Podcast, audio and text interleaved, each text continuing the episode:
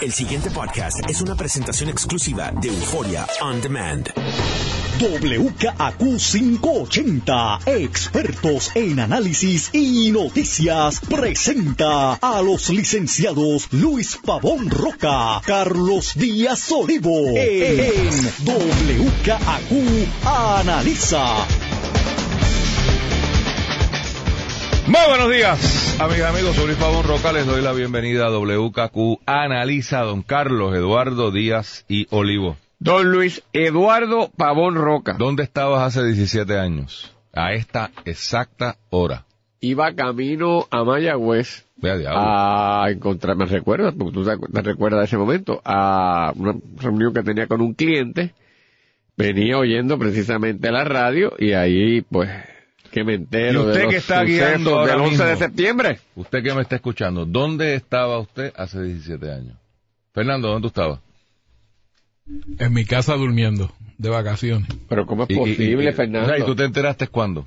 Pues en una salgo, salí hacia el banco y ahí el gerente de la emisora de allá de, de Fajardo, pues me vio y fue a donde mí a buscar noticias y yo dije, ¿de qué tú hablas? ¿Cómo? Y para los que no sepan todavía lo que estamos hablando, hoy es septiembre 11, un evento que cambió el planeta como lo conocemos. Cambió Estados Unidos más que el planeta. Pero y como parte- consecuencia, y sí, como el mundo no es el mismo. eh, allá hay toda una generación que no vivió, ¿verdad? Pues si fue hace 17 años, pues si usted está en high school hoy, pues no, es, es del libro de historia. Y cambió, yo te diría que, yo creo que es el primer ataque terrorista en gran escala a los Estados Unidos, que se pensaba invencible e inmune a este tipo de, eventos. Más bien antes de eso lo que habían habido eran o cosas internas. Escaramuza. No, y, y, y eran usualmente de Bueno, la extrema derecha interna. Había habido un ataque de esta misma gente a la a, A las mismas torres. a las mismas torres. Pero sí. fue una bobería, o sea, no... bueno, lo, lo- lo- mandaron abajo en la base, pero eso no fue mayor como Por eso esto. no, sí. no, no es- o sea, es que esto no tiene sí, sí, precedente. precedente, yo te diría que a nivel mundial, o sea, son pocos los eventos terroristas de- del dramatismo de, de coger un avión como herramienta, eh, dirigirlo a un edificio emblemático, no uno, dos. Y, y yo pienso que ni siquiera los terroristas tenían, eh, visualizaron el colapso de las dos torres. O sea, yo creo que tal vez ellos fueron a hacer el show y a matar gente y todo lo que tú quieras, pero este concepto de que se desplomara esa vaina como todos lo vimos en vivo y a todo color, eh, pues tú sabes, no, no, y de ahí cambió el mundo en el sentido de que si usted se va a montar en un avión hoy día, la vida es mucho más complicada por el 911, ¿no? Eh, Era an- totalmente distinto antes. antes había seguridad y esto y lo otro, pero, pero más bien era una seguridad dirigida a los eh, armas. armas por, por el tema de los secuestros aéreos. O sea, cuando los secuestros se pusieron de moda en la década de los 70, eh, pues entonces, pero era dirigido a eso, no a este tema de revisarte de arriba abajo. No puedes llevar líquidos más de dos onzas o tres onzas, no, no sé el número exacto. Eh, o sea, to- todo, todo cambió. Pesadilla. El gobierno de los Estados Unidos redirige su, su presupuesto a todo este tema de Homeland Security, no existía. O sea, el, el concepto de un Sí. departamento eh, de seguridad interna, sí, estaba el FBI, estaba 20 agencias, pero el- esta idea de, de- el, TSA, ¿no? En los aeropuertos. Y el otro evento que cumplió también aniversario en estos días, 10 años de la gran recesión, del, del que, que- con el 2008. desplome de, de Lehman. Brothers, eh, Lehman Brothers, eh, que también cambió el mundo, estuvo a punto de un colapso de la economía capitalista mundial y entre otras razones explica por qué hay un Donald Trump en Casa Blanca. Así que esos dos eventos han cambiado el mundo por completo y es otra cosa de la que prácticamente, por lo menos nuestra, nuestra generación, Luis, había vivido hasta ese entonces. Era otro mundo completamente distinto. Bueno, el, Y- y el, no. el- te diría yo que, de hecho, si usted quiere ver un problema todavía al día de hoy con este tema, Guantánamo, y qué tú hacer con estos llamados enem- enemigos combatientes, eh, hasta ese momento las peleas de los Estados Unidos habían sido fundamentalmente en un sitio geográfico delimitado, marcado, se sabía cuál era, y contra un grupo de gente que más o menos tú sabías quiénes eran también, eh, siendo Vietnam tal vez la más reciente, aunque ha habido escaramuzas por todos lados del planeta, pero usualmente era una pelea contra otro Estado, aunque no fuese formalmente constituido, pero era una pretensión de constituir un Estado. El mal llamado Estado Islámico no tiene una sede, no tiene una cabeza de gobierno, se mueve en todo el planeta, existe dentro de los Estados Unidos.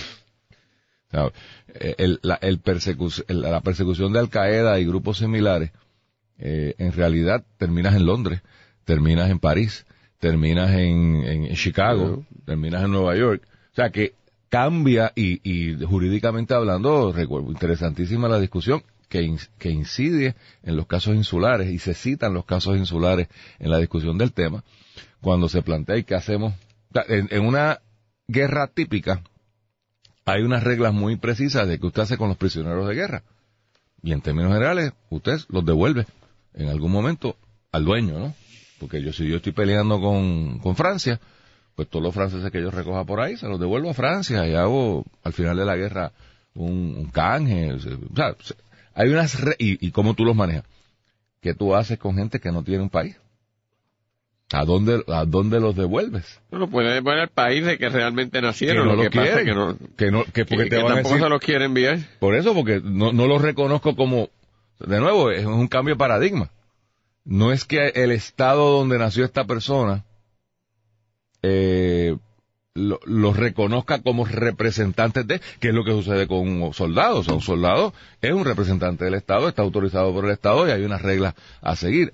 Aquí vaya usted a saber. Eh, así que... Eh, es otra cosa. Es otra cosa. Pero mira, ayer hay una noticia que yo sé que te va a poner contento. ¿Cuál? La leí y me acordé de ti. Cuéntame.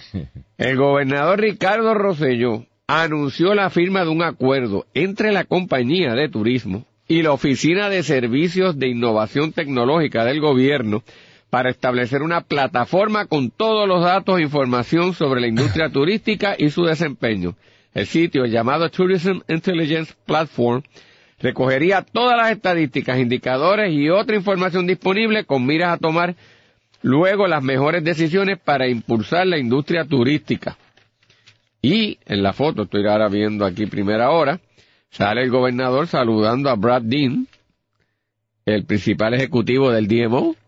Explícame esto, Luis. No, no, yo no te puedo explicar. ¿Cómo que pues, te, pues, te- Yo no tengo idea. Yo digo, lo leí, pues, pues, eh, es la explicación. Bendito, bajaron la tormenta de, de huracán a tormenta y había que fabricar una noticia. O sea, está- está- están tan desesperados que cualquier cosa es noticia. Y yo no tengo ni, no tengo una opinión formada sobre ese tema. Me parece que en principio es buena idea. Yo creo que toda, toda, toda recopilación de información que se presente de alguna manera utilizable para lo que sea es un paso en la dirección correcta. Así que no lo voy a criticar. Pero honestamente, pues, pues, tampoco tengo información para yo decir, wow, tremendo. Ahora sí que se arregló el país. Pues no, no sé exactamente. Yo esperaba que tú me Porque mira explicaras. lo que dice ahí, según Rosselló, esta herramienta, con esta herramienta los hoteles y hospederi- hospederías reportarían a diario sus datos, tales como el desempeño, ocupación y origen del turista, y además se incluiría la información que suministran las líneas aéreas, la autoridad de los puertos, el impuesto del canon por ocupación, el, o llamado room tax, Cosas que ya a- tienen. así como la información y datos que provea la Organización de Mercado, de Mercadeo de Destino, el DMO en inglés. Digo Por que eso, como tú dices, parece bien, pero, pero- es una herramienta interna que deben utilizar y... Por eso, pero di- dime que de eso Pero, no está ya disponible. Pero, francamente el gobernador anunciando esto Por eso te digo, yo lo leí con cuidado, sabes que el tema de turismo es uno que, que me interesa. y que, el, eh, y que lo que más importante en ese arreglo, como el, bueno, el DMO no es el que lo está promo- promoviendo, sino que participa. Pero Eso es lo mismo. Esta gente yo creo que Es no tiene ni claro cuál es el rol del diamond, cuál es el rol de turismo y cuál es el rol de otras cosas. O sea, es porque es como con un menjunje ahí. Vuelvo y te repito, mi, mi impresión, alguien dijo, no hay nada bueno que anunciar. pero es que, Bueno, tenemos esta vaina. Ah, pues dale. pero es que al gobernador lo llevan acá de estupidez. Por eso, bueno, porque no hay muchas cosas que no sean No estupideces. pudieran haber cosas que sí puede decir. Evidentemente no, porque entonces no lo estarían llevando a esto. No, no, puede, el gobernador, tú lo puedes hablar de, hay cosas que tú puedes identificar incluso hasta de los planes que estén trabajando en energía eléctrica, o sea, tendría- podría buscar otras cosas, pero, de O sea, verdad, yo no, sin, sin quitar que, que, que estamos de acuerdo que hay un, a lo que, Ah, sea, habrá un no, no, hay un problema de ejecución en la administración, pero cosas tienen que estar trabajando, lo que pasa es que la selección de los issues, donde lo expones, son de tontería. Sí, es como... No, de verdad que, y de nuevo, quiero ser muy cuidadoso. Y, oye, que no es- pues, si que- qué bueno. claro, y que bueno, pero es una cosa allí que, sí, pues, qué bueno, qué chévere. Pero, Sí. si hubiesen cosas importantes que anunciar, yo pensaría que el self-preservation nada más, o sea, la lógica, el sentido común, es que tú pones al gobernador a, a cambiar, ¿no? A O sea, cambiar claro. el paradigma. Para darte un ejemplo de eso, Eso. mismo, ayer, porque, porque tú ves cómo está la cosa, el gobernador sale y anuncia Ah, explícame esa que pa'l lunes. finalmente el lunes van a anunciar unas importantes medidas con relación a todo el lío del autoexpreso, los peajes y las multas. Pero esto ocurre después de llevar cogiendo golpes semanas y después de que ayer, Ayer el el Senado. Le baja con Tommy Rivera Chat una resolución diciendo, mire, voten a esa gente, y Wanda Vázquez, usted no ha hecho nada, o sea, Tommy vuelve y le cae encima a la secretaria de Justicia. Entonces, Yo no entiendo que hay que, primero, si tú vas a anunciar eso, mira, anúncielo ya. O sea, ahí te digo, hay cosas importantes que está cuajando. Que, que, que una bobería como anunciar esto, que, el- que, que, que el entorno del gobernador lo podían proyectar mejor. No ponerlo ahora que parece una reacción incluso a lo que Tommy hizo y, a, la- y, a, y a lo- y a todo lo que ha pasado. Y, hubiese sido un issue que él se hubiese posesionado del mismo. Máxime, cuando lo que dicen es que había una recomendación del Departamento de Justicia de que ese maldito contrato lo mandaran para el infierno de hace tiempo y el gobernador sigue montado encima de eso. ¿Quién protege a esa gente? Ay, yo no entiendo quién lo Eso es lo que protege. hay que averiguar. El guardián de la prensa tiene que averiguar. Porque quién también, en principio, no debería haber problema si el que empujó esto fue Roberto Prat bajo la pasada administración. Pues entonces, si fue la otra administración y tú le echas la culpa a la otra administración, ¿por qué tanto cariño y tanta Porque- contemplación? Porque deben tener a alguien Otro de Roberto Prat parte 2. Debe haber alguien del lado de acá. No me digas esas cosas, a mí esas otras cosas Porque no. es que es- oye, es la única explicación lógica. O sea, cuando Pero entonces tienes- acabará votándolo y mandándolo para el infierno. ¿Pero ¿Por qué no lo mandó para el infierno desde el principio? Bueno, a mí me, la que yo quería preguntarte era esa, y no te voy a dejar salir tan suave. Yo iba al gobernador ayer, y obviamente es en reacción a lo que está pasando en el Senado. ¿Cuál es la lógica mediática? No estoy hablando del, del- del tema sustantivo porque no sabemos lo que es. De tú anunciar que vas a anunciar. Mira el efecto que tiene, que tiene esto. Voy a anunciar que me hace... Voy a anunciar, o sea, hoy anuncio que voy a anunciar. Y que voy a anunciar no mañana, no ahorita, no pasado, que voy a anunciar el lunes que viene. Por ahí viene. Por ahí, es como el tu huracán. Por ahí viene, por ahí viene, por ahí viene. Ay, no vino nada. Oye, Carlos, el lunes va a ser un refrito. Mi- Mira la estrategia cuán mala puede ser. Que cuando él hable de esto el lunes, va a ser como que, ¿cuál era aquel anuncio? Otra vez fría. De una que pizza. De una pizza, otra vez fría. O sea, Digo, no era de una pizza, era de... de, de- algo de una comida, yo no me acuerdo qué era. No, de esta compañía que produce comida italiana en, enlatada. Ajá. Y te decía que ellos tenían su visa, que, que tú la podías hacer en vez de mandarla a pedir que llegara fría. Ah, ok. Del, del chef. Ah, de, de, Boyer. Sí, Ok. Ah, ¿Ese señor existió? sí. Sí. Se llamaba Boyer. Yo no sé cuál era el apellido, pero, o sea, sí, en efecto era ese, pero sí, la- el personaje, pues sí.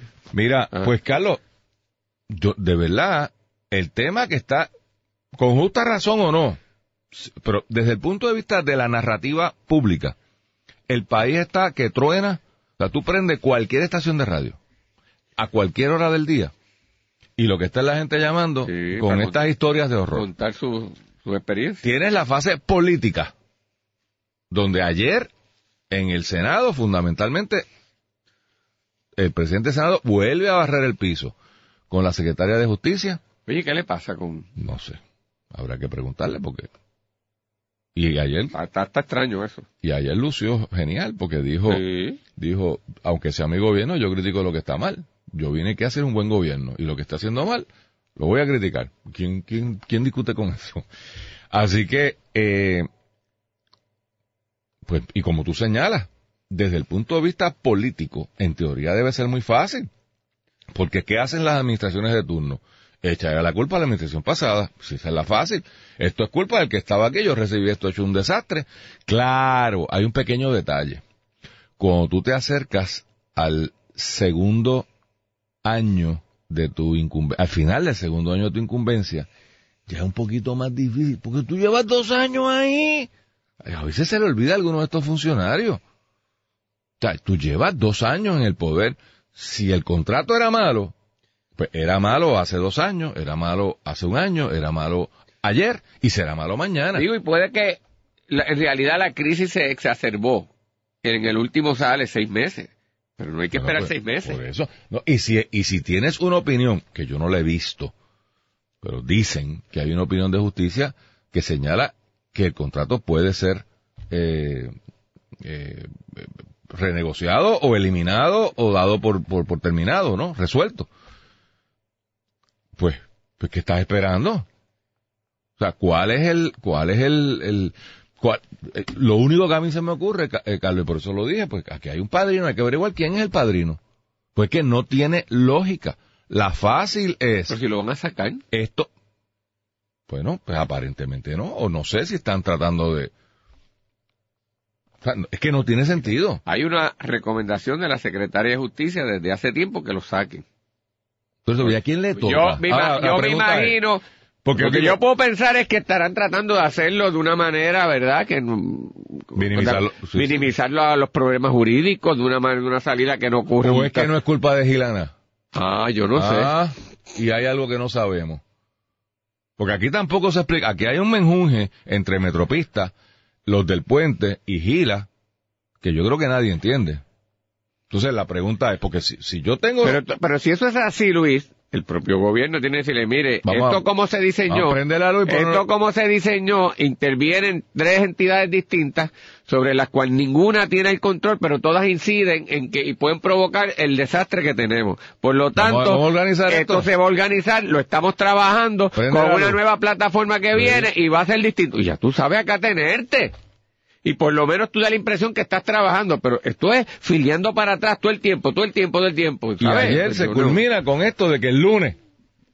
Pues no, si es, si es que, si es que tú estás No sé. imposibilitado por alguna razón técnico-legal que podría ser de revelar la estrategia, pues no la digas, no digas que vienes el lunes, diga que estamos trabajando, estamos evaluando, estamos, qué sé yo, Y lo anuncia de lunes para lunes. de lunes, por eso, la semana. semana.